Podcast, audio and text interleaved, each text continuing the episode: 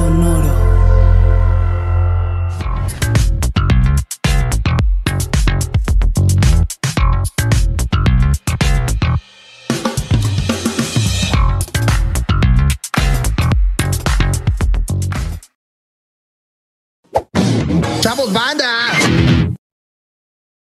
¿Qué tal mis estimados herejes? Bienvenidos a Herejes el Podcast, un espacio para conocer y discutir tópicos históricos, científicos, filosóficos, de actualidad y cultura popular desde el pensamiento crítico y la evidencia disponible, intentando siempre encontrar el humor y el punto amigo. Amigos, ¿cómo están? Yo estoy muy contento, soy eh, Bobby, su gigante de confianza y amigo personal, y están conmigo eh, primero, mi, mi, queridísimo Alejandro Vázquez Espilicueta, el Vasco. ¿Cómo estás? Ya te hace falta un corte de pelo. Bajo tus estándares. Sí, ¿no? Sí, sí, sí. bajo corte de, de sí. costados del pelo. Sí, normalmente Sí, te sí, queda sí, como una semana que antes de que regreses todo pelado como asesino ruso. Siento que lograste como agredirme, pero sin hacerlo, ¿no? Al decirme Sí, que me falta sí. un corte de pelo a mí justo. Pero está bien. Es te- que ya estás tomar, perdiendo tu vibra de Eh, Obadiah Stein.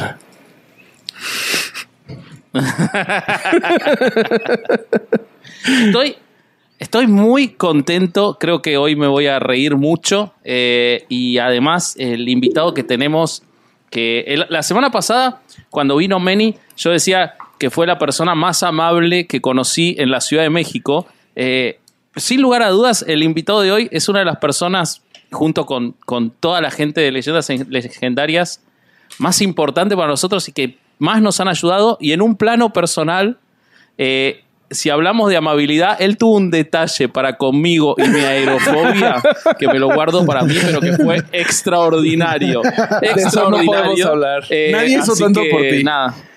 No, pero Nadie hizo tanto por mí. Ningún terapeuta de los 15 a los que fui. Nadie hizo tanto por mí. La gente que me agarró la mano en el avión en tantas oportunidades. Nadie hizo tanto por mí como Joe. Así que eso lo voy a recordar hasta que muera en un avión. Siempre lo voy a recordar. Así que nada, eso quería decir. Qué, Wow. qué bonito. Este sí, sí fue un gran detalle, eh, concuerdo, pero no se va a hablar más al aire. Les voy a presentar a, a nuestro siguiente coanfitrión, el Sam Porter Bridges de este Dead Stranding llamado Herejes el Podcast. Alejandro el Corsario Durán Eraña. ¿Cómo estás, querido Corsario? Wow. Muy bien. Bobby, muy bien. Qué buena referencia, güey. Este. Te estoy poniendo de héroe allá siempre. Sí, Ya- ya- sí, sí, sí. Ya Muchas no te gracias. pongo de villano. Muchísimas ¿Cómo estás, gracias. güey? Muy bien y muy contento por el tema de hoy, cabrón. Siento que es uno de los de los temas más esperados, al menos por mí, desde que lo pusimos en el papel.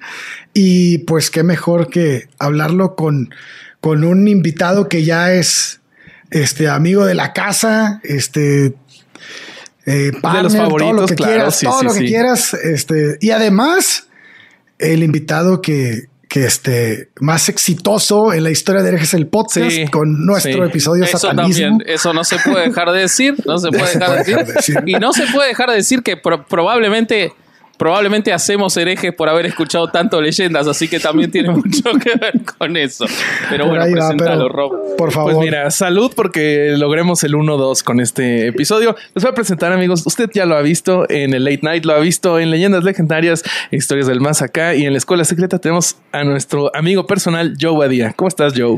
Yo siempre bien y encantado de charlar con ustedes, especialmente con este tema. Siempre invitan a los buenos temas. De eso estoy bien, bien contento. Se- ha hace el esfuerzo. Un placer esta aventura. Se hace el esfuerzo por, por invitar a, a la gente en estos, este, en, en los temas que más le sabe.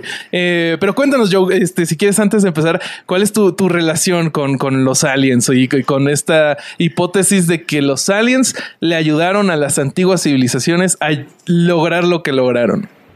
Pues mira, mi, mi relación con los aliens viene de todas estas este, películas de ciencia ficción y series Sí. de Twilight Zone, este, y todo eso que pues, aquí en Juárez llega la señal gringa, ¿no? Entonces tenemos como Claro. siete canales gringos y tres mexas. Entonces yo veía todas estas series y estaba obsesionado, pero fue X-Files. Claro. El que todos los viernes salía en secundaria y llegaba a hacerme algo de comer y me ponía mi cachucha de X-Files y una camisa con un alien. Veía los X-Files y luego, y les juro que esto hacía, y lo he contado varias veces, pero ponía mi camisa del alien en la ventana y les pedía a los aliens que por favor fueran por mí. Porque los, yo quería ver aliens. Entonces es, es, una obsesión eh, que fue evolucionando porque ya con el pensamiento crítico y con la madurez y todo va, va cambiando, ¿no? La, la, Lo que creías, pero los aliens es de esas cosas que se ha mantenido porque creo que es un tema muy, muy interesante. Sí. Que eh, de hecho estamos viviendo el momento más interesante de aliens desde el 47 que cayó en Roswell una nave. Porque no solo ya se aceptó, ya se le puso, nosotros decimos Fanny's, pero es el WAP. No, es genial. Eso de este, que, que ese acrónimo que hicieron me parece, mira, espectacular. Y es ¿Qué, ¿Qué, era? Este fenómeno aéreo no identificado. No, es genial. y es, es, impresionante que ahorita, o sea, está la NASA, está Seguridad Nacional de Estados Unidos metiéndole uh -huh. millones y ya dijeron de 300 videos que hemos este, analizado, más de 150 no tenemos explicación, no es una nave uh -huh. de aquí de la Tierra, no es tecnología de otro país la mitad, 50%, un poquito más, no sabemos qué es. Sigue uh -huh. estando indeterminado. Y yo me esperaba que la gente estuviera así de que, ¡Ya! no mames. Imagínate, esto en, lo, en los noventas hubiera sido así de, a huevo, ya los vamos a encontrar. Y no sucede. Entonces yo soy obsesionado de este tema y estoy encantado de ahora irnos a esta teoría, porque esta ya es otro. Sí, es una rama. Es otra cosa. Exacto. Claro, porque tenemos. Sí, pues, esto es como, esto es como el delirio, ¿no? Es como está la medicina y esto sería la homeopatía de los aliens. okay. Por un lado tenemos la paradoja de Fermi, ¿no? Que dice que eh, la, la, posibilidad de que exista vida inteligente en otros lados del universo es inversamente proporcional a la evidencia que tenemos de ello y pues, o sea, es muy probable que haya vida en otros lugares y que y, y, hay muchísimos fenómenos que entendemos, que no entendemos. Incluso que Carl Sagan y eh, con un ruso que se llama Joseph eh, Shklovsky escribieron un libro de la vida inteligente en otros planetas que está buenísimo y se los recomiendo en el mucho. año 68. Algo, algo, quiere, algo quería decirte, Bahía, sí. respecto de eso, güey. Dime, Justo acaban de, de, hacer una nueva, bueno, a, a, aumentarle la paradoja de Fermi, unos este, físicos. A ver, eso y, no me la sabía. Sí, lo, lo, acabo de leer así de antier. A ver. Este, lo que dicen ellos es que el, el, hay una probabilidad muy grande de que no nos han contactado o no hemos podido ver nada extraterrestre porque nos, no nos consideran lo suficientemente inteligentes. Sí, le, se lo escuché a Neil deGrasse Tyson. Sí, sí, sí, sí, sí. Todo el sentido del mundo. O sea, si, si nosotros vemos una isla de caníbales que sí. se matan entre ellos, no vamos a llegar a la isla, ¿no? Es de, Totalmente. Estos, estos, simios ya tienen bombas atómicas, se están matando, se están acabando el planeta. Espérate a que se eleven este, espiritual o sea, y tecnológicamente. O, o superen Ajá. esta etapa, su adolescencia. No, no lo lleves tan lejos, Joe. Cuando yo veo argentinos en otro país, me hago el que soy extranjero, no los saludo. no, no, hago como que no los conozco, no, no es necesario, no es necesario llevarlo a caníbales. O sea, Oye, pero es, es, lo y es fácil es que le... detectarlos, ¿eh? Toman mate hasta en el baño, cabrón. sí. lo feo es que la última vez que lo hiciste eran tus papás en Ciudad de México.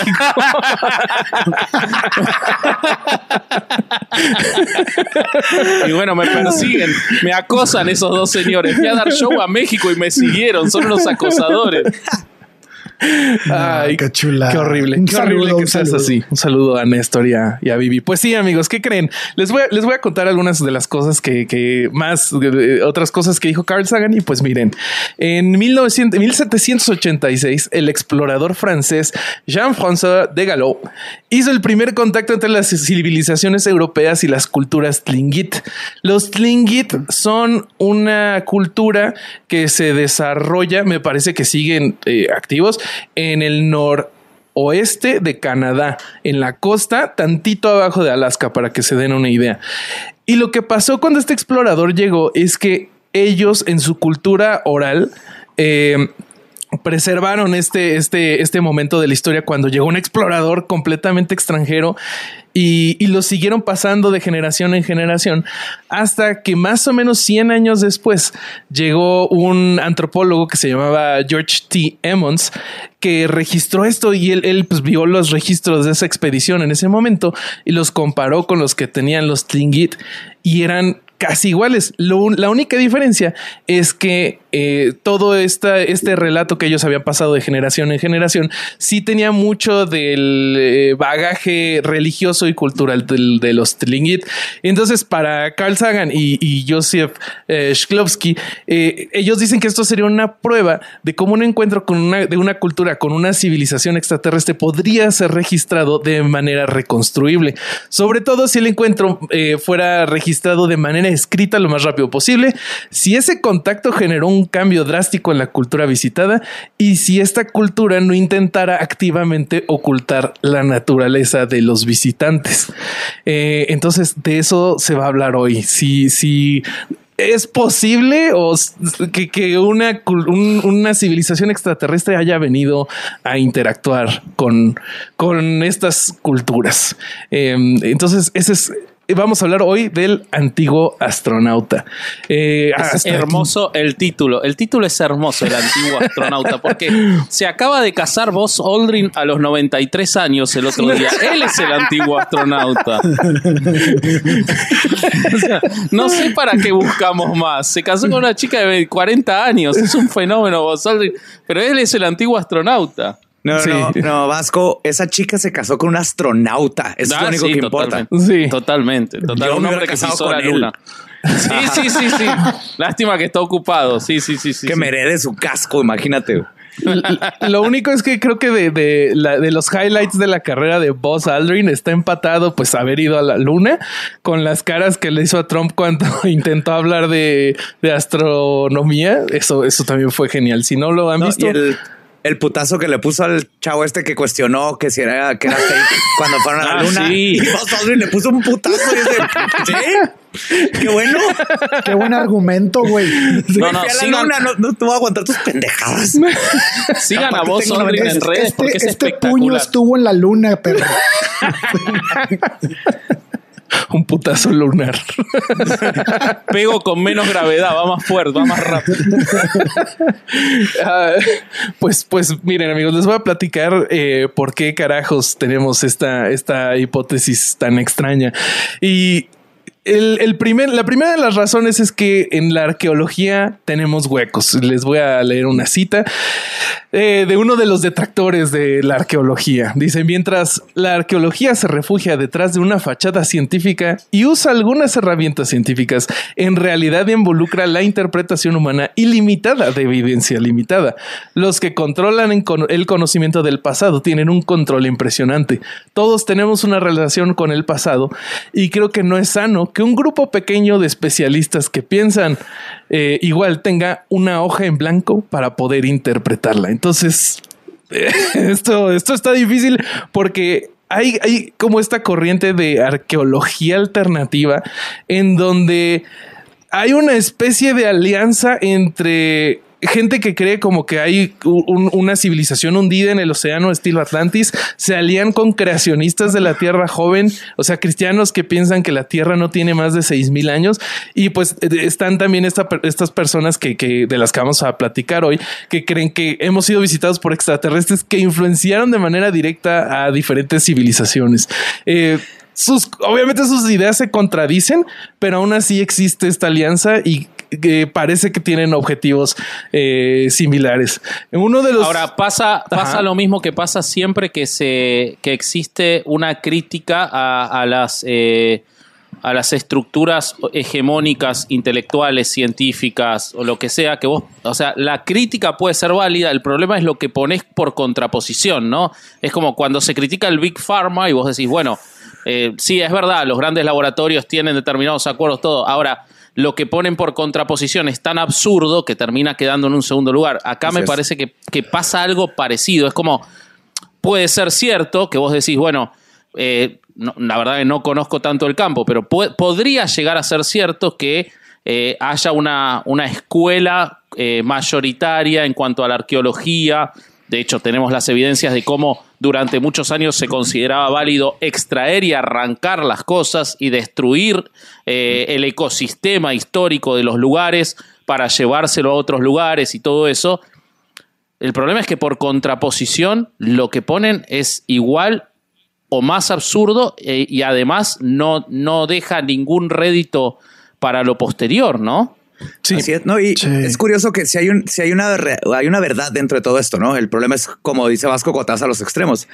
Por ejemplo, por, durante décadas, siglos inclusive, creíamos que los sumerios era la este, civilización más antigua, que ahí se empezó la escritura cuneiforme y de repente en las últimas décadas se encuentran Göbekli Tepe, que tiene casi 12 mil años. O sea, lo que los sumerios nos llevan a nosotros, Göbekli le lleva a los sumerios, ¿no? Lo que indica que, según la historia que nos enseñan en la escuela, cuando se supone que apenas estábamos descubriendo el fuego, todavía ni había la rueda, no éramos ni siquiera agricultores, Göbekli Tepe tiene esculturas en alto relieve increíblemente hechas, tienen, tiene este templos, lo que parecen ser templos con columnas. Entonces, eso inmediatamente debe de hacernos repensar la idea que tenemos de los seres humanos y qué tan vieja es la civilización o no hay evidencia debe de haber nuevo pensamiento. Entonces, una cosa es decir, tal vez somos más viejos de lo que pensamos y teníamos Claro. este, tecnología mucho antes de lo que asumimos. Otra cosa es brincar a eh, Por lo tanto, y- aliens. ajá. No, y esto que dice Joe es es súper interesante desde el punto de que efectivamente constantemente se está reescribiendo la historia, ¿no? Constantemente estamos abriendo el campo, encontrando diversos este, eh, rasgos de culturas que probablemente explican el por qué, ¿no? En el paleolítico tenemos este situaciones de creencias religiosas que bueno ya las hemos hablado aquí que son interesantísimas y que explican mucho de lo que pasó en el Claro, futuro con las trascendieron un montón. Pero, pero a mí lo que me, lo que te platicaba, Bobby, cuando estábamos hablando, eh, preparando el episodio, que lo estás preparando, y yo te estaba platicando mi punto de vista, era o sea, que vos lo distraías. para, ya sabes Sí, lo, que distraje- le cuesta lo y distraje lo mucho, Me mandaba mucho. nudes, me estaba mandando nudes mandaba que no nudes. compartía. Para que me Pero eso te pelara, güey, no me concentra. pelaba, güey. Eso sabemos Sí. que te concentra. Por suerte no le pediste a Show. Pero no me concentro en no me concentro en el episodio. Esa es la Mira, diferencia. Bobby, mi columna dórica. Esta la hicieron aliens. Todos hemos Mira- visto tu mira los Instagram, relieves. Show. Ya sabemos de tu columna dórica. Todos vimos tu Instagram. Ya lo sabemos. sí. Eh, a huevo. Este, entonces, güey, lo que, lo que para mí es interesante en este tema, eh, al menos lo que a mí me llama mucho la atención del tema, es que hay en el fondo hay un trip ideológico, filosófico. En lo que Yo ellos, acuerdo, lo que ellos proponen. Entonces, mucha gente trata de tumbar las teorías de la, la teoría del antiguo astronauta y las 13.000 que han salido de la mano de esa con base en ciencia. Y bueno, obviamente hay muchas cosas que con ciencia puedes de- descifrar y puedes de- eh, debatir. Pero este, este, esta bronca es que es tan grande porque ha llegado a tanta gente vendiendo la, y la, la idea filosófica de que las cosas que se escribieron en la antigüedad, por ser antiguas, solo por ese hecho, son verdad. Y eso, y además, obviamente las manipulan, pero eso ya es una falacia en sí misma. Sí. No, Entonces- y te, y te agrego algo más a eso, que es, es absolutamente cierto. Pero Show decía lo de que por muchos años se creyó que los sumerios y luego se, se descubre Claro. eh, Go- Gobe, Gobe, Gobe. Yo por eso no voy a intentar decirlo. Eh, eh, los, los arqueólogos, digamos, los, los, eh, la, la escuela eh, mayoritaria de los grandes museos y de, y de todos que han hecho con sus defectos y todo, pero descubrimientos, siempre buscan construir sobre el que descubrió antes y con una mente abierta. En cambio, este tipo de, de personas parten desde un lugar de, no, seguro que nos están mintiendo con todo esto. Y yo voy a encontrar a partir de desconfiar de todos los otros, que es algo muy conspiranoico. Entonces, ese limitante siempre va- te va a llevar a un lugar muy equivocado, porque como estás partiendo de que te mintieron por alguna razón, eh, tus conclusiones siempre van a ser desde la desconfianza y siempre vas a tener que agregar algo de imaginación porque no querés apoyarte en lo que ya se descubrió, que es lo contrario a trabajar en ciencia. O sea, trabajar en ciencia es lo que se descubrió no es perfecto, lo va a decir cualquier científico, está dispuesto a que lo contradigan, pero construimos sobre eso, avanzamos sobre eso. Y no es lo que ocurre con este tipo de iluminados que quieren reescribir todo este, por, por, probablemente por un interés personal y con mucha carga ideológica, como dice Ale. Yo tengo sobre la cuestión eh, racial de todo esto, porque nunca dicen que el Coliseo, pero lo voy a contar más adelante, pero nunca dicen que el Coliseo lo hicieron aliens. Siempre No, es algo nunca. en Zimbabue, en Egipto, claro, pero bueno, después, después No, lo tú. Hay un comediante muy bueno que dice que, que las pirámides de Egipto los construyeron aliens, ¿verdad? Pero las pirámides en México nadie cuestiona que fueron los mexicanos. Jamás. Esos sí fueron a huevos, se pusieron a jalar y eso nadie los Ah, cuestiona. Oye, Ah, Vasco, huevo. este, este este último que comentario, comentario que haces me hace pensar que siempre sí leíste Chariots of the Gods de Eric von, van Daniken, porque justo en su prefacio él dice esto que estoy a punto, esto que estás a punto de leer va a necesitar mucho valor para que lo puedas leer. Que te van a decir sí. que la ciencia te va a decir que está mal, pero no, tú cree, tú tenme fe. Entonces, Son qué los bueno que no leíste homeópatas, esa, bas- esa los homeópatas de la arqueología. Ratifico lo que dije hace un rato. Oye, los ¿sabes- aceites sabes qué? esenciales de la homeopatía de la arqueología. Sa- ¿Sabes que me da un chingo de risa que esos cabrones dicen, no, es que en el libro de Enoch y no es que en el libro no sé qué se dijo esto, entonces debe ser verdad. Sí, güey, pero fue porque nada más leíste ese libro, porque si lees otros libros, se contradice a lo que está diciendo. No, y los leen mal, y ahorita son- lo vas no, a ver. No, no, y son Eso, igual de antiguos. Eh, sí, son igual de antiguos. Entonces no mames, güey. Te, te estás, estás demostrando que o estás mal tú o los o lo que escribieron en la antigüedad no siempre es cierto como dices, ¿no? Totalmente. Pero Pues si quieres- casos particulares, Rob, Ok, para poder mira. poner, poner un, conte- un contexto. Antes, antes de, de- de ya poder pasar a los casos particulares, les, les cuento un poquito de, de otro de los elementos que hace que esta eh, hipótesis florezca, que son los artefactos fuera de lugar o como los llaman en Estados Unidos, las U-parts. Seguro, ah, mira, Joe, Joe ya vi que sí sabe de qué estoy hablando, Oh, yeah. Eh, pero les, les El cuento. martillo en la piedra y todo esto. Les cuento de, de uno de los más famosos. En 1961, tres coleccionistas amateur de, gemas encontraron dentro de una geoda una especie de, aparato. O sea, era como eh, un cilindro de, porcelana, parecía, tenía un eje metálico y una rosca que, parecía de cobre. Y pues lo que se especulaba es que si realmente encontraron esto dentro de una geoda, ah, pequeño paréntesis, a este artefacto se le denominó el artefacto coso. Entonces, se encontró este coso dentro de una geoda. Entonces, esto significaría que por lo menos debería de tener 500 mil años de antigüedad. Si esto fuera realidad, que como dice eh, Joe, pues esto debería de cambiar la arqueología por completo, nuestro conocimiento de, la historia, todo lo debería de cambiar. Eh, había hasta quien pensaba que era un transmisor, un estilo de superconductor, un capacitor, una bujía tan vieja como Mu o Atlantis. Eh, la locura con, con este artefacto siguió hasta 1999, cuando Paul Henrik hizo que diferentes coleccionistas de bujías vieran las imágenes sin saber el contexto de su descubrimiento y los coleccionistas llegaron a la misma conclusión. Eh, se trataba de una bujía Champion de alrededor de 1920.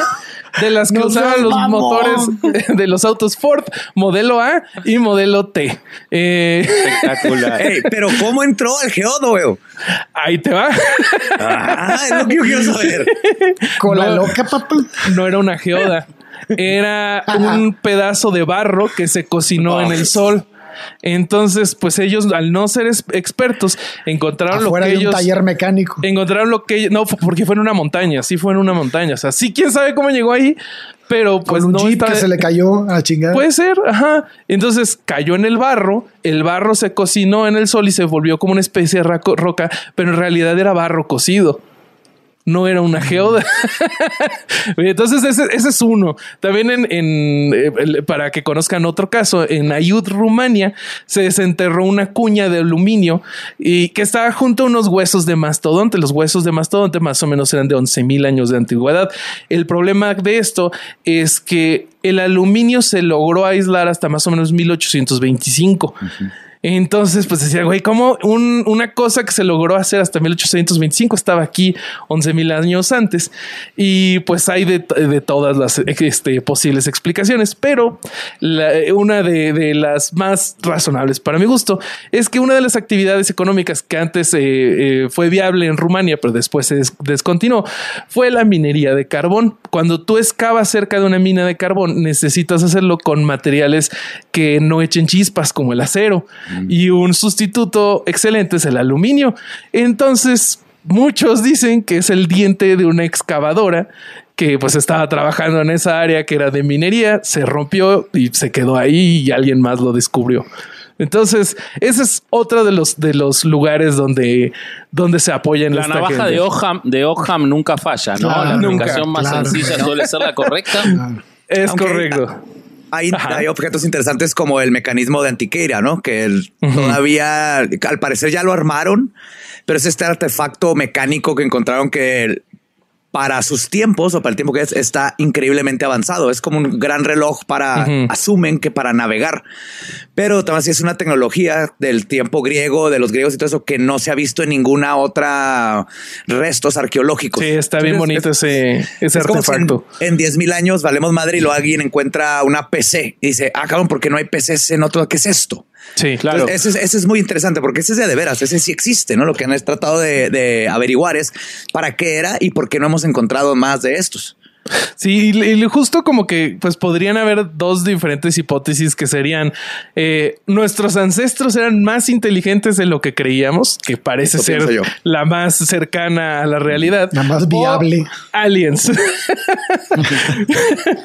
Pero bueno, Pero amigos, vos sabés que se repite, en- hay, hay un montón de cuestiones, eh, yo no, no sé tanto en cuanto a, a- a descubrimientos arqueológicos, pero en, en la rama mía, o sea, en el derecho, cuando uno ve el derecho de civilizaciones antiguas, por ejemplo, de, los, eh, de los griegos, por ejemplo, y ve los, los análisis que se habían realizado en cuanto a los derechos humanos, en cuanto a los derechos de las personas, incluso de los esclavos, de las mujeres, y todo eso queda enterrado y después tardamos 5.000 años en llegar a las mismas conclusiones o 3.000 años en llegar a las mismas conclusiones, uno no puede dejar de pensar que puede ser que hubiera determinados desarrollos, que es lo más probable, que por algo se frenaron, por, porque desapareció esa civilización por otras cuestiones, Yes. y que en algunas cosas estemos llegando a las mismas conclusiones. Y que también las, las malinterpretamos, ¿no? Yo, yo le contaba a, a mis alumnos que, por ejemplo, digamos que hay una catástrofe enorme ahorita en la civilización y todo se, de- se desvanece, no hay celulares, no hay PC, no hay nada, pero quedan estas torres gigantes de metal que traen los cables de electricidad. que parecen Estos mo- monitos así, ¿no? monolitos. Llega 10 mil años, los que sobrevivieron y todo, encuentran eso y dicen, mira, estas son monolitos, son esculturas Claro. a sus dioses, porque ya no están los cables, no están la- la- los generadores sistema, donde se ajá. conectaban. Y asumes que eran primitivos y estas eran nada más Ujú. este, alegorías a sus dioses y todo esto. Entonces, yo opino lo mismo que Vasco, que creo que nuestra civilización era más inteligente en el sentido de lo que le damos, ¿no? No, no Sí. sé si tenían PCs, pero sí creo que teníamos más tiempo ya con artefactos y, y herramienta y este ese tipo de maquinaria y cosas así que la que le damos crédito. Estoy Totalmente. totalmente de- de acuerdo. Pues miren, les voy a contar de quién carajos popularizó estas estupideces. Eh, eh, nuestro amigo el suizo Eric von Daniken. Eh, este- esta persona nació en 1935 en una familia católica. Él desde niño rechazaba eh, la lectura y, y- y la interpretación tradicional de la Biblia y sentía una eh, gran fascinación por los ovnis o fanis. Eh, von Daniken fue aprendiz de hotelería y dejó la escuela, se fue a Egipto y ahí hizo su primera publicación relacionada al tema que se llamó Fueron visitados desde el espacio nuestros ancestros. Después de esto, nuestro Ah, o sea, él arrancó así directamente. Dijo, no, A la yugular, a la yugular, papá. Sí, sí, sí, Claro. él no Esto- perdía el tiempo. Él, mira, lo que iba. Yo, los, él dijo, yo los vi siendo taxistas en Nueva York. ¿Cómo van a haber armado una pirámide? Dijo los egipcios. Sí. Entonces, tiene que haber otra explicación, dijo. Eh, y pues mira, regresa de Suiza eh, y, y trabaja en un hotel en Davos, pero fue condenado a tres años y medio de prisión por malversación, fraude y falsificación, eh, pero solo cumplió tres años. La corte había encontrado que Von Daniken era, eh, estuvo viviendo, y, y cito, como Playboy entre los años del 57 y 68 en Davos, mientras trabajaba como el operador de este hotel. Él, este, estos fondos los usaba para viajar por todo el mundo y para investigar su libro, que pues después sí publicó, pero él contrae una deuda de 130 mil dólares y pues para, eh, para obtener esos fondos, eh, Eric maquilló la contabilidad del hotel para que eh, otras compañías se los prestaran. Pues eso Eh, quieren que creamos. o eso quieren- están ocultando la verdad. Pues no, si, no sé si sí o no, eh, en casita usted decida, pero el psiquiatra de la corte diagnosticó a Von Daniken como un buscador de prestigio, un mentiroso y un psicópata inestable de carácter histérico. Usted decida en casita. O sea, hoy haría un podcast con todas esas características. este O sería materia de estudio de algún podcast. o Ah, también, saldría también, eso por supuesto. o saldría sin playera en una alberca dando consejos motivacionales Ah, también. Bacana. Pelón. con bigote. Ricardo Ponce. ¿Eh? ¿Qué dijiste? ¿Qué, qué fue eso? ¿Estornudaste? Salud. salud, Vasco, salud. Bueno, pues miren, la idea general que propone Von Daniken allá en los 60 es que eh, cuando se trata del antiguo astronauta, claro, es que los ex- extraterrestres estuvieron en la Tierra eh, con muchas de las culturas antiguas, como dice Vasco, con los morenos. Eh, él argumenta que muchas de las estructuras, como las pirámides, los ídolos, los ídolos de la isla de Pascua, Stonehenge, etcétera, eh, son un producto de conocimiento tecnológico mayor al que tenían disponibles las culturas de este momento.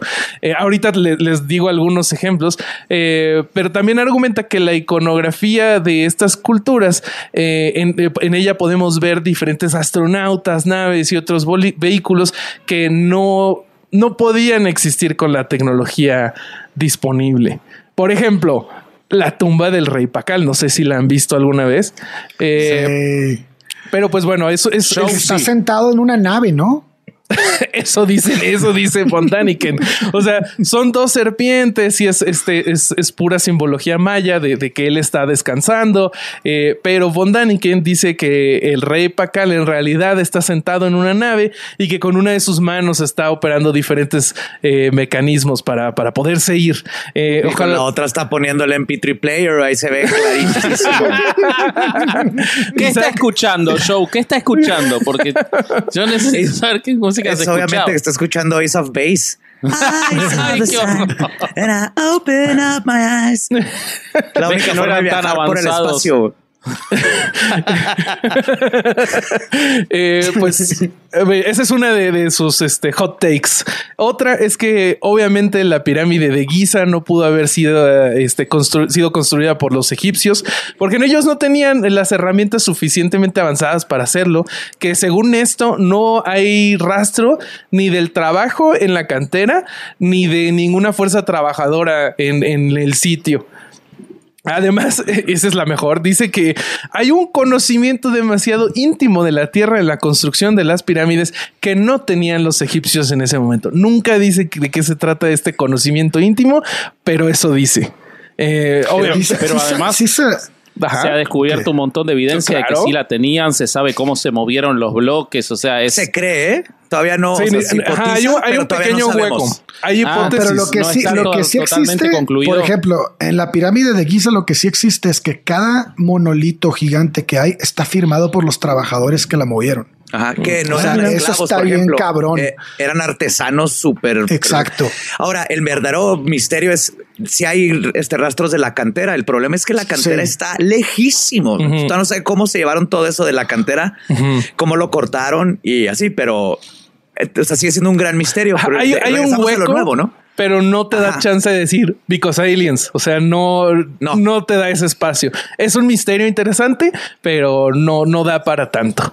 Y este, O sea, yo, perdón, pero en el, el tema de, eh, interrumpo con lo de los esclavos, hace poquito leí un libro buenísimo, que después te voy a pasar el dato, que es La historia de la cerveza, en el cual eh, hay una Ah, sí. hipótesis, hay una hipótesis que plantea que eh, en la cual ellos eh, avanzan sobre lo de que no eran esclavos y que uno de los pagos que se les daba a los trabajadores de las pirámides era en cerveza. Era Igual uno que de los leyendas cuando empezamos.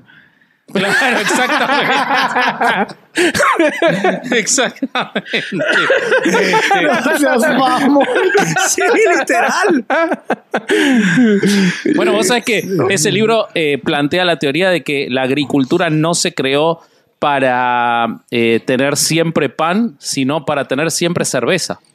Estoy de Por la acuerdo. Me parece más sensible esa meta. Y que le daba eh, a los trabajadores y, y- y todo lo que les, les permitía seguir haciendo, el premio era la cerveza. Y a los trabajadores de las pirámides hay mucha evidencia de que se les daba cerveza como uno de los pagos. Uh. No Sí, mames, yo también Te hubiera voy a pasar el trabajado así, está güey. buenísimo. Pues todavía nunca has visto un albañil así con sus dos costales, el cigarro y el caguamón ahí. Claro. Coladores, los coladores, güey. A huevo. Pues sí, yo también trabajaría así. Le- les, les cuento de, de el último de estos, eh, es de estas estructuras de, de- de las que les traigo de Von Daniken, que es el pilar de hierro y no es el de Joe, de Delhi. Eh, Creí que estaba en un lugar seguro. ¿verdad? Perdóname, Joe, te quiero mucho. Pues miren, este pilar posee una altura de 7.21 metros, de los cuales 95 eh, se encuentran actualmente enterrados bajo el nivel del terreno. O sea, o sea, es un pilar de hierro en Delhi. Eh, Lo que eh, este, este mm, Pilar fue elaborado durante el periodo del emperador Chandragupta II durante el siglo IV. Según von Daniken, el hecho de que este pilar haya estado expuesto por más de 4.000 años y no tenga rastros de óxido es una prueba de la influencia extraterrestre. Pero, ¿qué creen? En 1974, un entrevistador le informó a Eric von Daniken que el pilar eh, no se encontraba libre de óx- óxido y también le informó que su origen, método de construcción y relativa resistencia a la corrosión eran bien comprendidas. En ese momento, von Daniken dijo que ya no creía que era una estructura construida por extraterrestres. Menos mal. Menos mal. Bueno, al menos recapacita. Sí.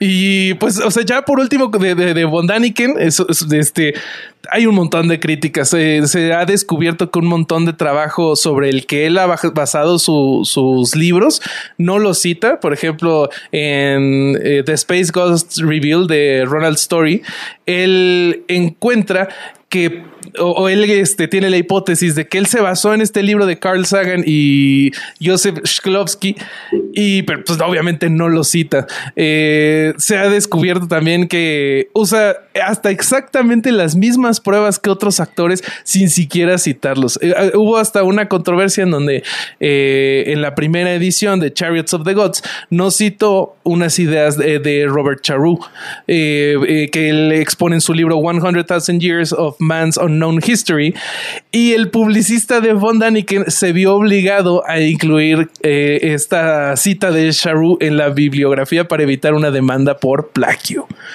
O sea, vos No, estás que- diciendo y- que alguien que y- fue penado a tres años por fraude eh, este, y, este, y qué más, y, y robo de, de dinero del lugar donde trabajaba, es un ir- inmoral que no cita en su libro, no lo puedo creer. Así es. Qué impresionante, ¿no? Si hubiera venido a México, aquí le dan cinco años más con su libro sin problema. Así de, Claro. sí, plagiaste, Sin pero no te preocupes por cinco años. Oye, pero ojalá y nada más hubiera plagiado eso, ¿no? Las ideas de Von Daniken y de un montón de cabrones parten de las de los libros de Lovecraft de, que tenían este muchísimo tiempo antes. Yo- yo no encontré- no encontré casi, eso, y casi- sí, Ajá. y casi parecen copiadas, güey. O sea, Ah, sí. la- sí, sí, está bien que hay chingo de raza que, está, que ha escrito sobre eso y que lo ha puesto en el mapa así de esto se lo robaron de aquí y esto se lo robaron de acá. Madres. Está, sí, güey. Bueno, eh, compartía con Lovecraft entonces también el racismo, porque eh, ha- hay también un montón en el libro, hay un montón de cosas como por ejemplo decir eh, que era imposible eh, de- respecto de determinadas estructuras en África que las hubieran hecho eh, la- las poblaciones del lugar, porque, y cito textual, casi todos los negros son musicales y tienen el ritmo en la sangre, pero no... Como el episodio de South Park. Sí. Token, tú sí sabes tocar el bajo, eres negro. Toca toque el maldito bajo.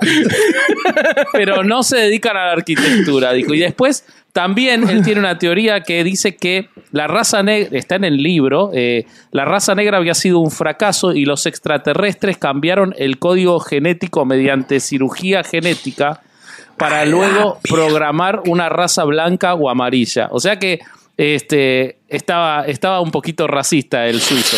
Pero Igual ¿sabes que qué? Tuvo mormones, ayuda. Tuvo ayuda, Sí, querido. Vasco. Te quiero, te quiero informar. Eh, me parece que su publicista fue un publicista nazi. No. Ah, No mames. Y Qué de buen hecho, detalle. esta persona editó rudísimo el libro. Incluso Von Daniken tenía ideas eh, que exponía de que Jesús también era, un- era uno de estos extraterrestres que había venido y eso lo editó para que no estuviera. Bueno, de- para la religión definitivamente era un extraterrestre, ¿no? O sea, no, no le hubiera cambiado nada. Eh, Bueno, pero no. El recién catolicismo viene de otro Re- lado, güey. Recién Pues, bueno, eso nombró a los mormones y, y, este ahí eh, Leyendas acaba de subir un episodio sobre, sobre la historia del demente de Joseph Smith, ¿no? Ay, qué bonito. Y, justo hablan de eso, ¿no? El- Claro, lo- o sea, él- los él- negros se hacen blancos y se portan bien.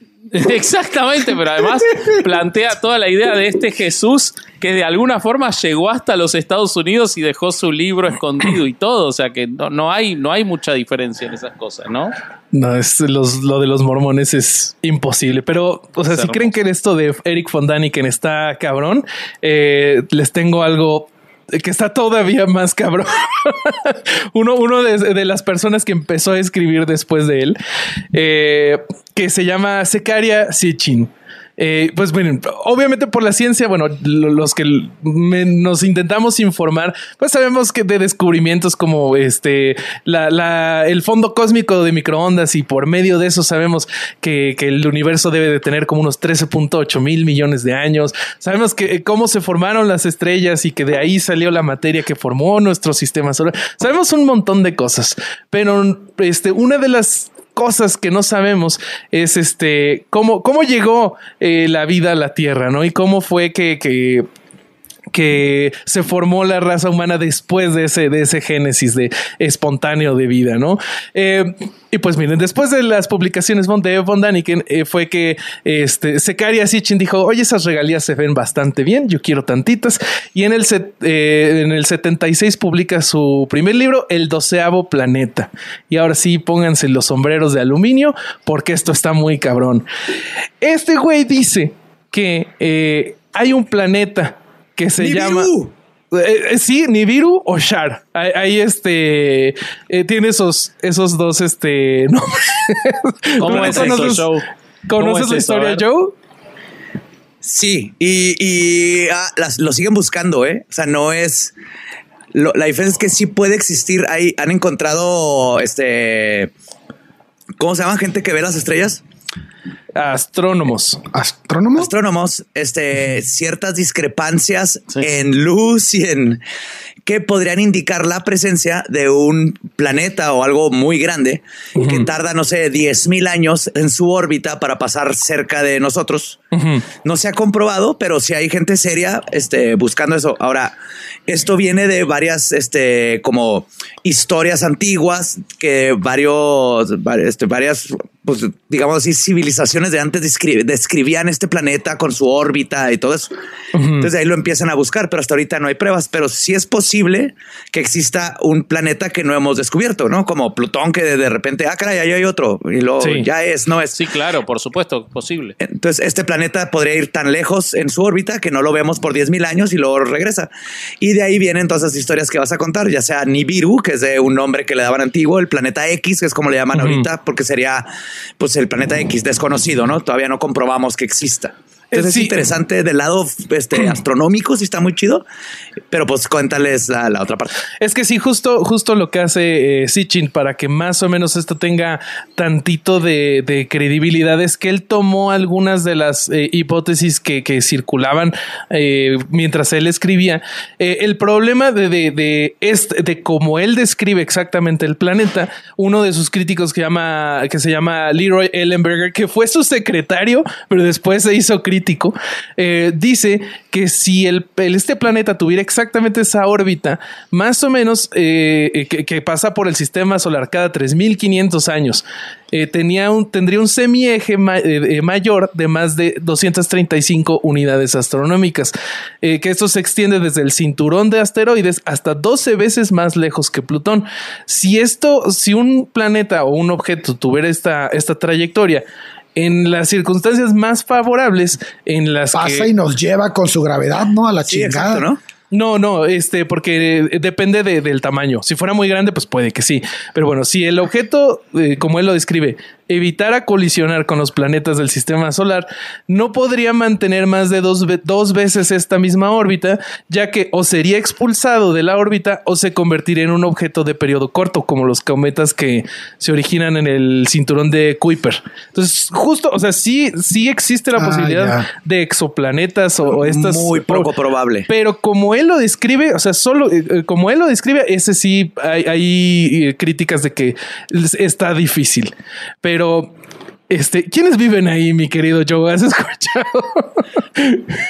Pues es- el- todo mundo vive ahí, güey. O sea, he escuchado desde los niberianos, los ni, pues, niberu, a lo, hay reptilianos también, a veces Sí. hay canadienses. También he escuchado que ahí se, se, va- se iban en verano antes. Eh, pues,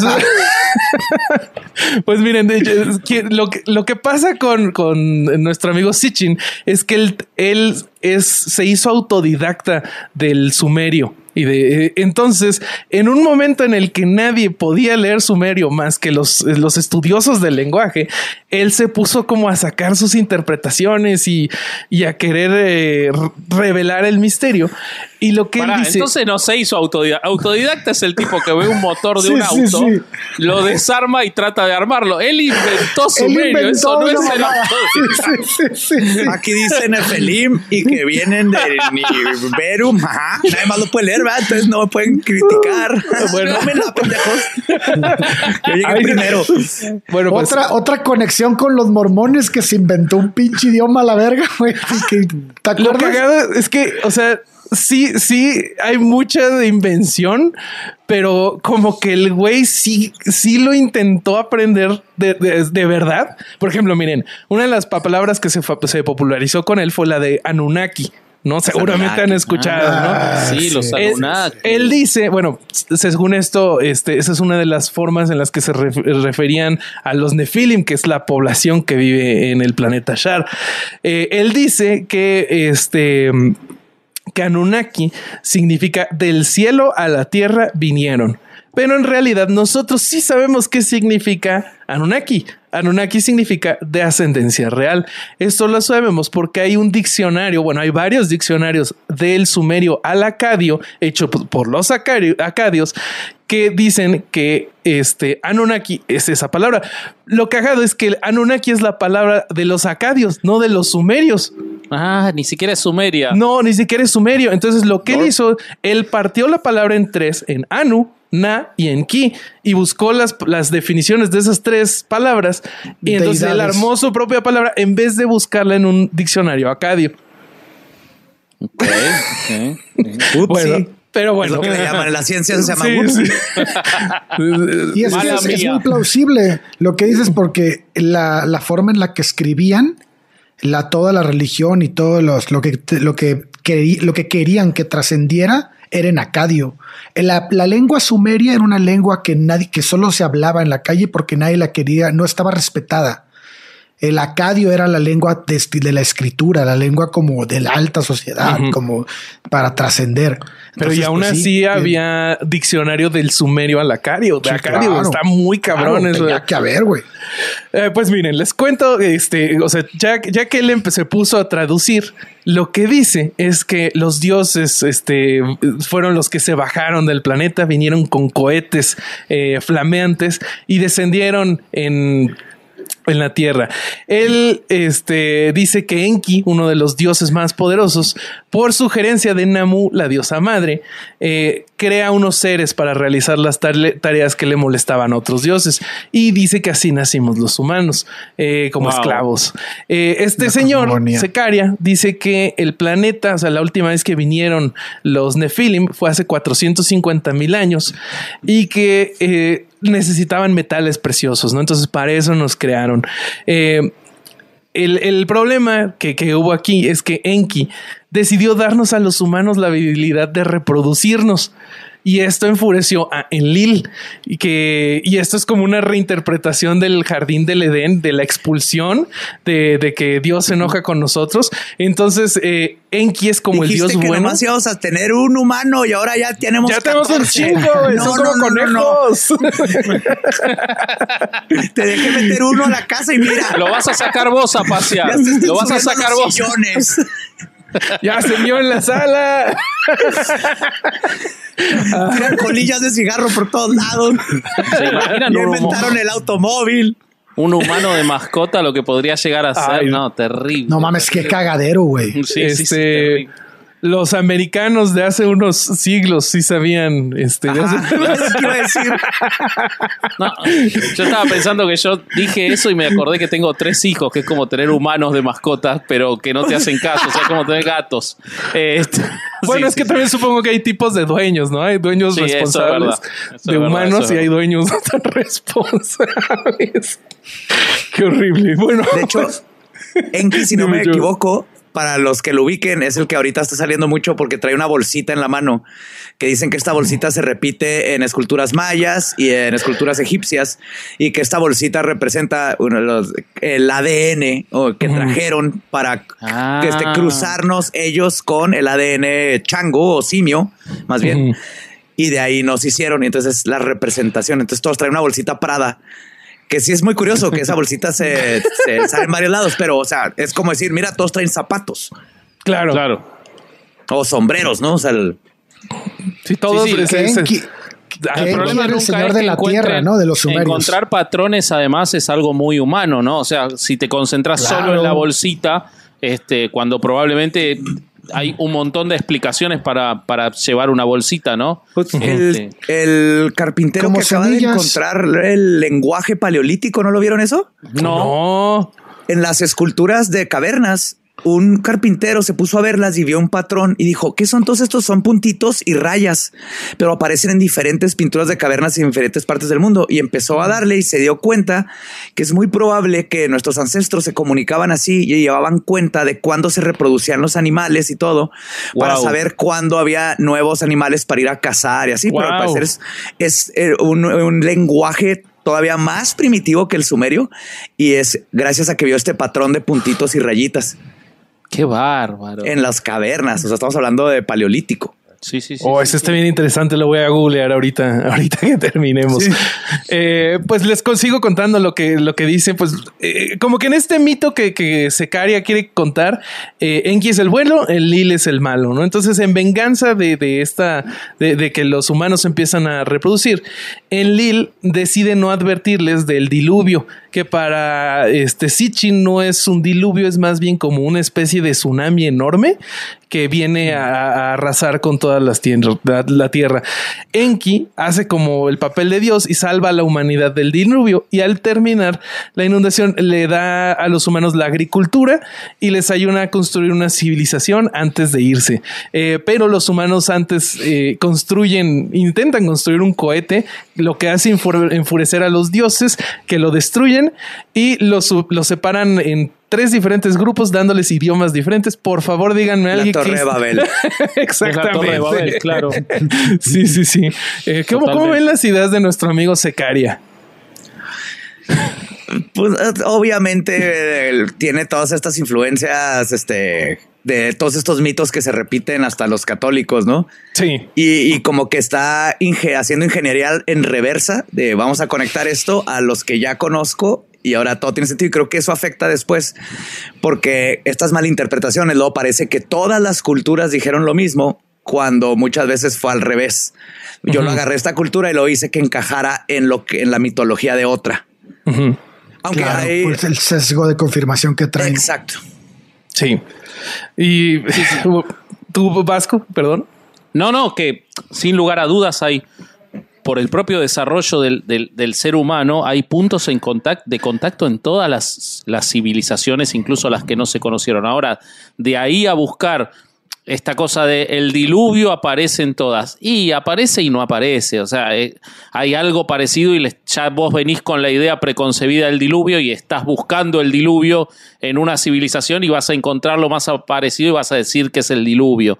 Eso tiene mucho que ver con, con esto. Ahora, eh, a mí me parece que cuando ya lo haces, ¿de qué época son las ideas de este tipo? ¿De la década del 70? 76 fue que él sacó Cuando su ya lo libro. haces en, en ese momento y con el interés de buscar un libro, yo no puedo dejar de pensar que hay más interés en publicar algo que se venda que en una búsqueda, aunque seas honestamente pseudocientífica. O sea, creo que ni siquiera pasa por ahí, creo que pasa mucho más por vender algo eh, explosivo. Estoy de acuerdo. Claro. Por ejemplo, cuando tú lees esas historias y dices, ok, si hay muchas culturas que hablan de un diluvio, entonces buscas los rastros geológicos, ¿no? Si hay un gran diluvio que tal vez sí se documentó en todo el mundo porque uy, se inundó gran parte del mundo, quedarían rastros, pero ahora vamos a ver los rastros geológicos y han encontrado, por ejemplo, el Gran Cañón que coincide con otros lugares, pero eso no indica que fue este gran diluvio y mucho menos indica que lo causaron aliens o Dios. sí, Claro. sí, sí, sí. Totalmente.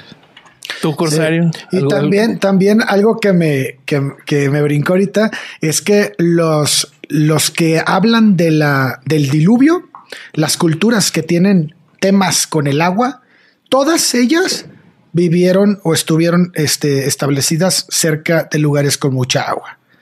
Como el Tigris y el Éufrates, ¿no? Mesopotamia, los sumerios y los acadios. Y, y bueno, y, si, y, si- y el estudio marca que sí se ha visto el, el mito del diluvio repetido en varias civilizaciones, tiene mucho que ver con el mito del eterno retorno, tiene mucho que ver con la, con la regeneración de la tierra y con todas estas ideas que tienen mucho, son mucho más antiguas que los sumerios.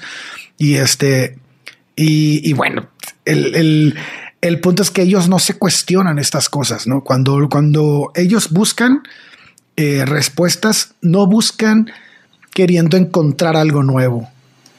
Buscan queriendo confirmar lo que creen. Y ese creo que es el error más básico de que el que cometen. Totalmente. Volviendo a lo que decía Ale, es un poco lo que decíamos al principio.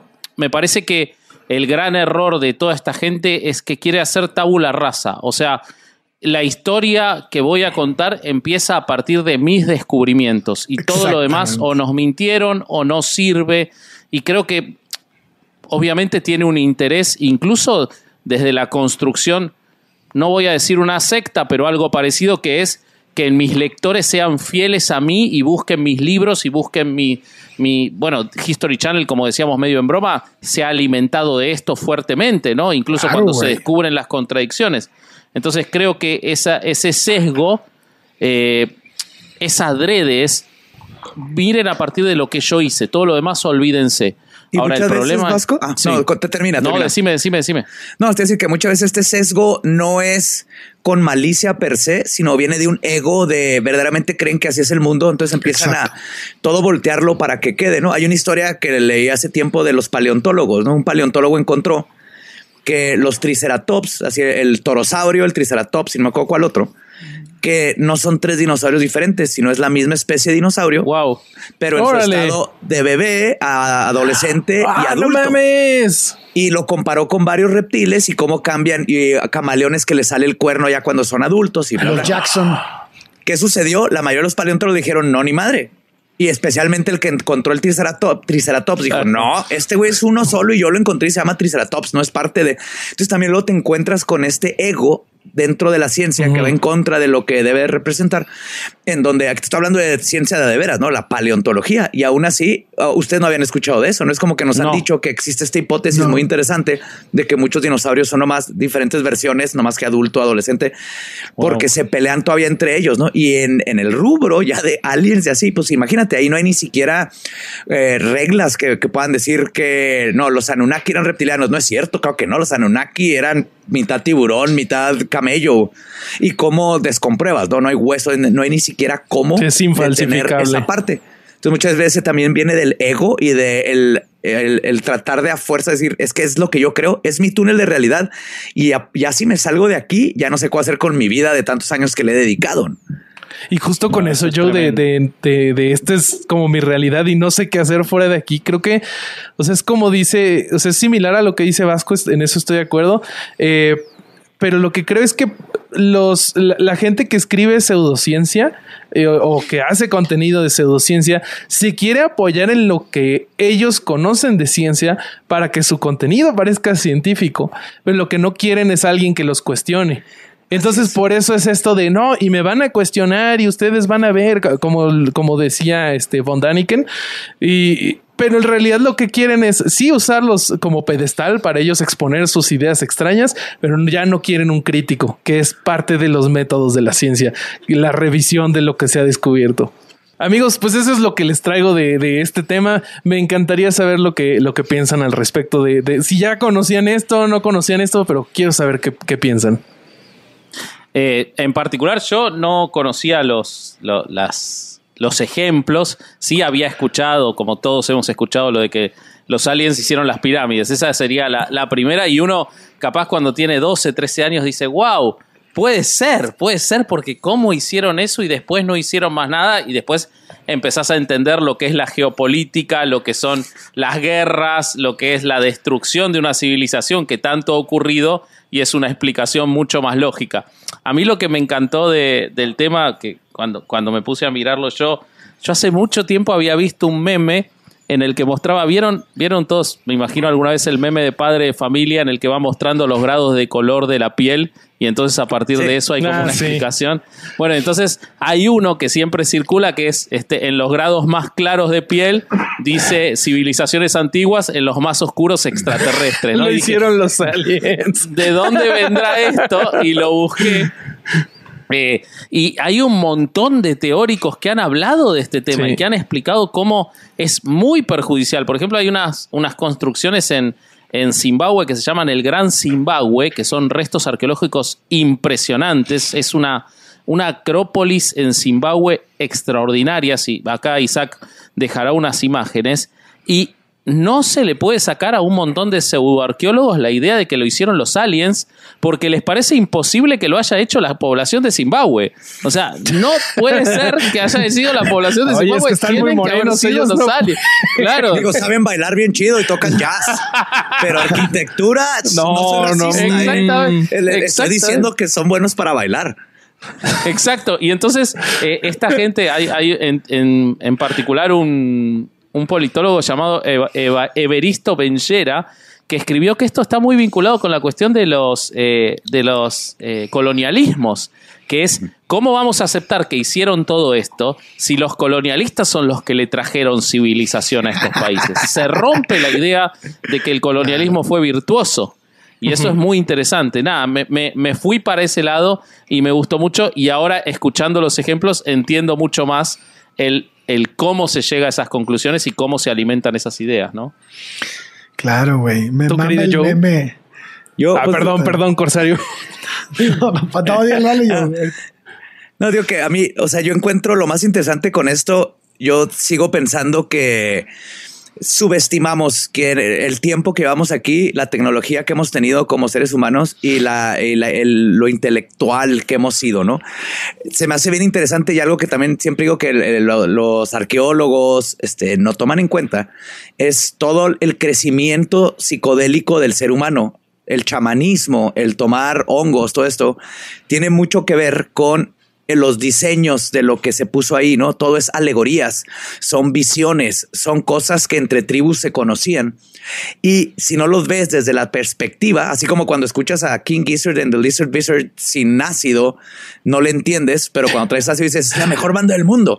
Entonces, si no lo vemos desde este punto de vista, si le, le- se nos olvida esta parte muy importante, el chamanismo, el ocultismo, el, la psicodelia de nuestros ancestros, este, no entendemos muchas de las cosas. Entonces tratamos de verlas desde el punto de vista moderno de- y del arte postmoderno y de la arqueología de ahorita. Y a veces dices, no, pues sí, son aliens. Y es de no necesariamente, no necesitas ponerte en los zapatos de esa cultura en ese tiempo con los chamanes, eh, la naturaleza, su sentir hacia cómo creían ellos que era el cosmos, ¿no? Su cosmología y todo. Y así es como debes de interpretarlo, no desde nuestros lentes que tenemos puestos ahorita. E inclusive yo para mí creo que habían tecnologías que vamos a redescubrir, ¿no? O sea, ahorita estamos viendo el, este Quantum Lock, como con una superficie lo suficientemente fría puedes hacer levitar un imán. O con vibraciones que alcanzan cierta, que empatan la vibración de objetos, los puedes hacer flotar. Cosas que no sabemos si antes tenían acceso a estas cosas y se perdió. A mí me gusta más pensar en eso, en que tal vez hay tecnología perdida más que los aliens construyeron las pirámides. Claro, no sabemos, pero ojalá lo encontremos, ¿no? Ajá. Creo que hay cosas que responder, pero creo que la respuesta viene de los seres humanos somos más chingones de lo que creemos y somos más viejos de lo que hemos aprendido. Y en lo que cerramos ese gap, creo que hay que seguir nomás buscando esas respuestas en lugar de ya brincarnos al, espacio y quitarnos el crédito como, como Homo sapiens, ¿no? O sea, de todos los homínidos somos los que salimos arriba. Sí, nos cogimos a todos los demás y tenemos genética a ellos, pero somos los que salimos encima por algo, ¿no? ¿Qué fue? Hay que, hay que averiguarlo.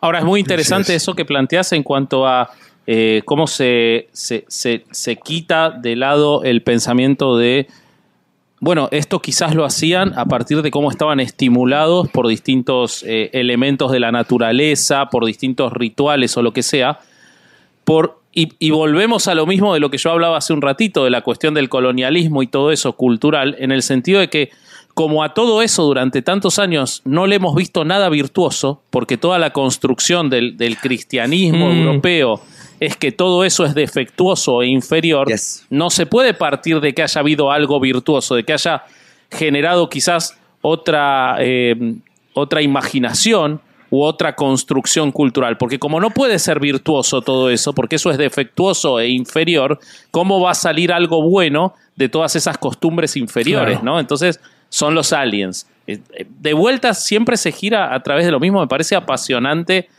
cómo es inagotable el hecho de, eh, de los sesgos y de el, eurocentrismo termina determinando todo, ¿no? Y está buenísimo cómo lo podemos ir deconstruyendo de a poquito, entendiendo estas cosas.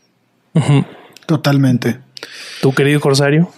Eh, yo, fíjense que les platicaba ah, en el chat que tuve una, una este, charla muy, muy chida con Darien McNabb, que ya fue un, invitado aquí, un filósofo invitado aquí. ¿Lo conoces, Show, a Darien McNabb?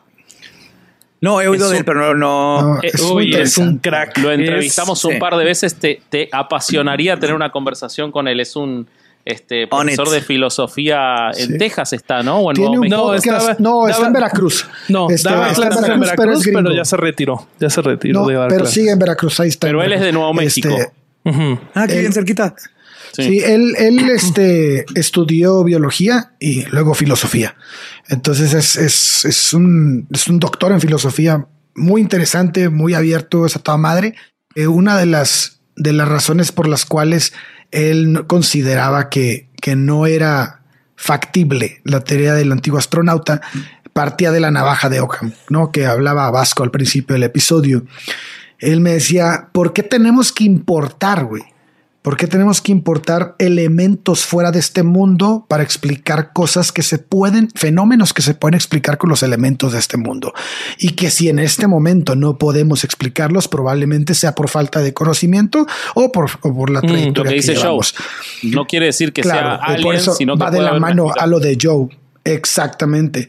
Entonces dice, el defensor del antiguo astronauta, de la teoría del antiguo astronauta, tiene también que enfrentarse a un ad infinitum, ¿no? O sea, si tus, si tus, si tus astronautas fueron los que vinieron a explicarle a las personas de aquí cómo era la construcción, entonces había otros antiguos astronautas que le explicaron a los antiguos astronautas cómo funcionaba, güey. Y así, y así, y así, y así te vas y nunca acabas, güey, ¿no? No les nunca acabas. Entonces, entonces va a haber alguien que escriba. claro, güey. Los, ahí está. los viejísimos astronautas. Y, entonces, entonces aquí llega la responsabilidad que, tiene la, comunidad científica y quienes se, se dedican a la divulgación, ¿no? En algún punto, en algún momento, hay que explicar las cosas güey. y no puedes estarte escudando en este tipo de mamadas, güey. ¿No? Así es.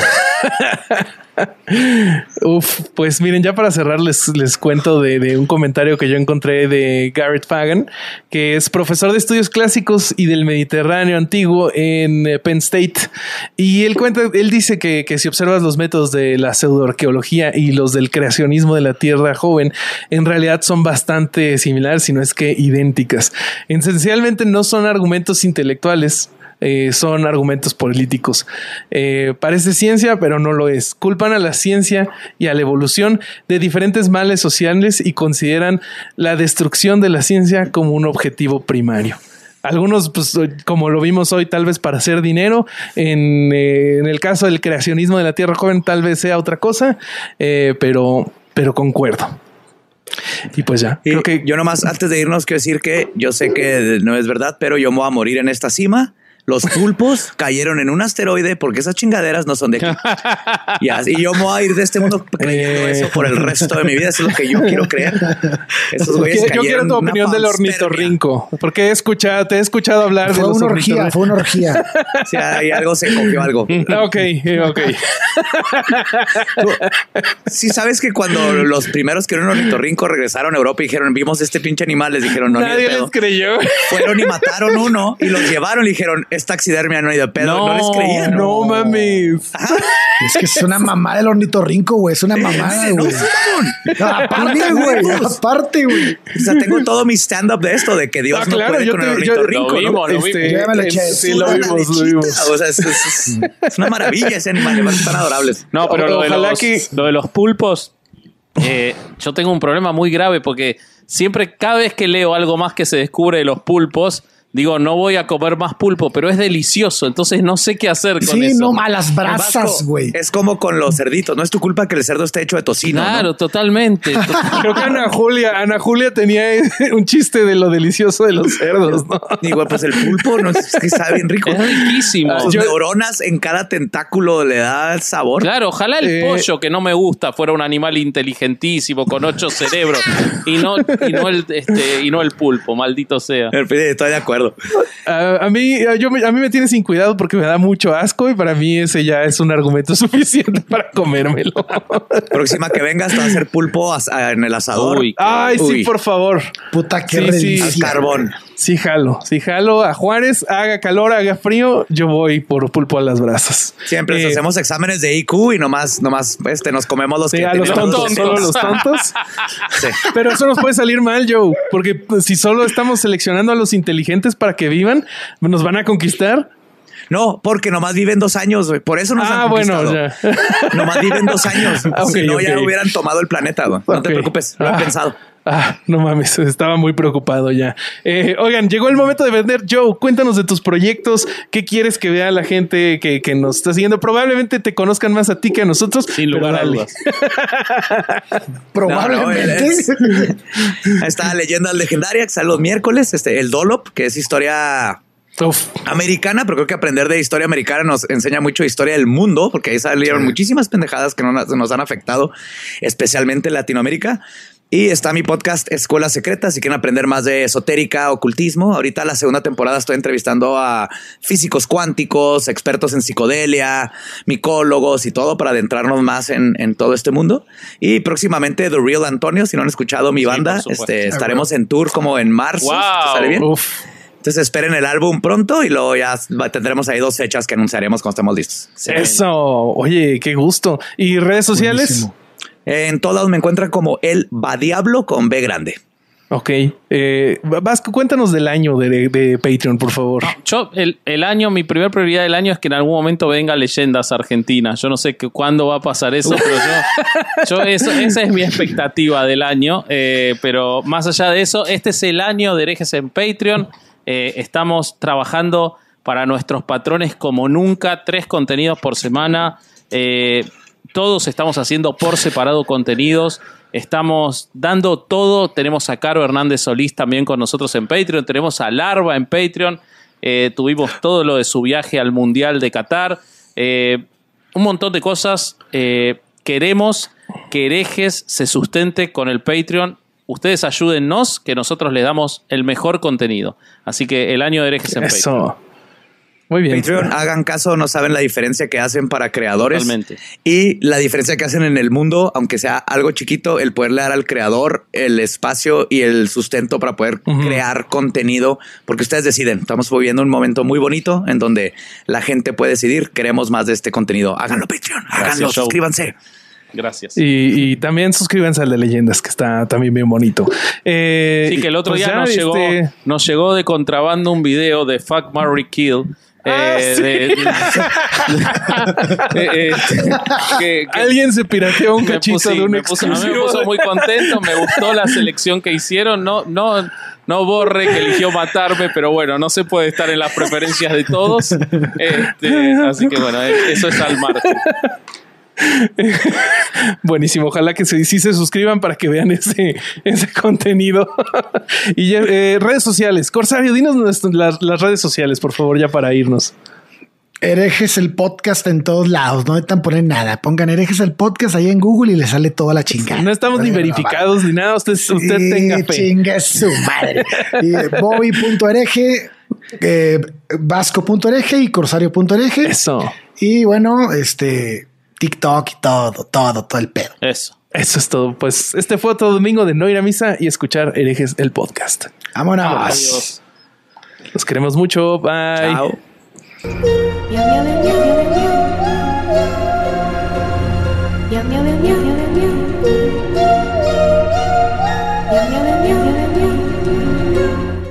Creo que a Vasco le llega tardísimo mi voz. Sí, sí, le llega tarde, güey. Estoy con delay de tuyo, ¿no? Sí, sí. Pero como de Sí, tres cuenta. Para, segundos. ¿querés que cortemos? y- para, cortemos, ¿Quieres cortar? y- cortemos, cortemos y me desconecto, me cambio de ¿Te red. cambias de Sí, red o qué? No, te Sí, puedes, sí, sí. te puedes cambiar de red y, y no, no te va a cortar mucho, no te ¿eh? tienes que desconectar, güey. No, yo, yo lo he hecho. ¿Estás listo para convertir tus mejores ideas en un negocio en línea exitoso? Te presentamos Shopify. Tal vez no lo sabías, pero nuestro podcast More Than Mamis es un negocio y lo empezamos por supuesto para desahogarnos y hablar sobre la maternidad, no para convertirnos en expertas de ventas y del e-commerce. Así que sí, necesitábamos ayuda para vender nuestro merch y poner en marcha nuestra tienda. ¿Y cómo suena con Shopify? Llegó otra venta. Shopify es la plataforma de comercio que está revolucionando millones de negocios en todo el mundo. Ya seas un emprendedor desde tu casa o desde donde sea, Shopify es la única herramienta que necesitas para iniciar, administrar y hacer crecer tu negocio sin dificultades. Con Shopify puedo gestionar pedidos, envíos y pagos desde cualquier lugar, brindándote toda la información y estadísticas de tus ventas al detalle. Regístrate para un periodo de prueba con tan solo un dólar al mes en shopify.com barra sonoro, todo en Ve a shopify.com barra sonoro para llevar tu negocio al siguiente nivel. Shopify.com barra sonoro.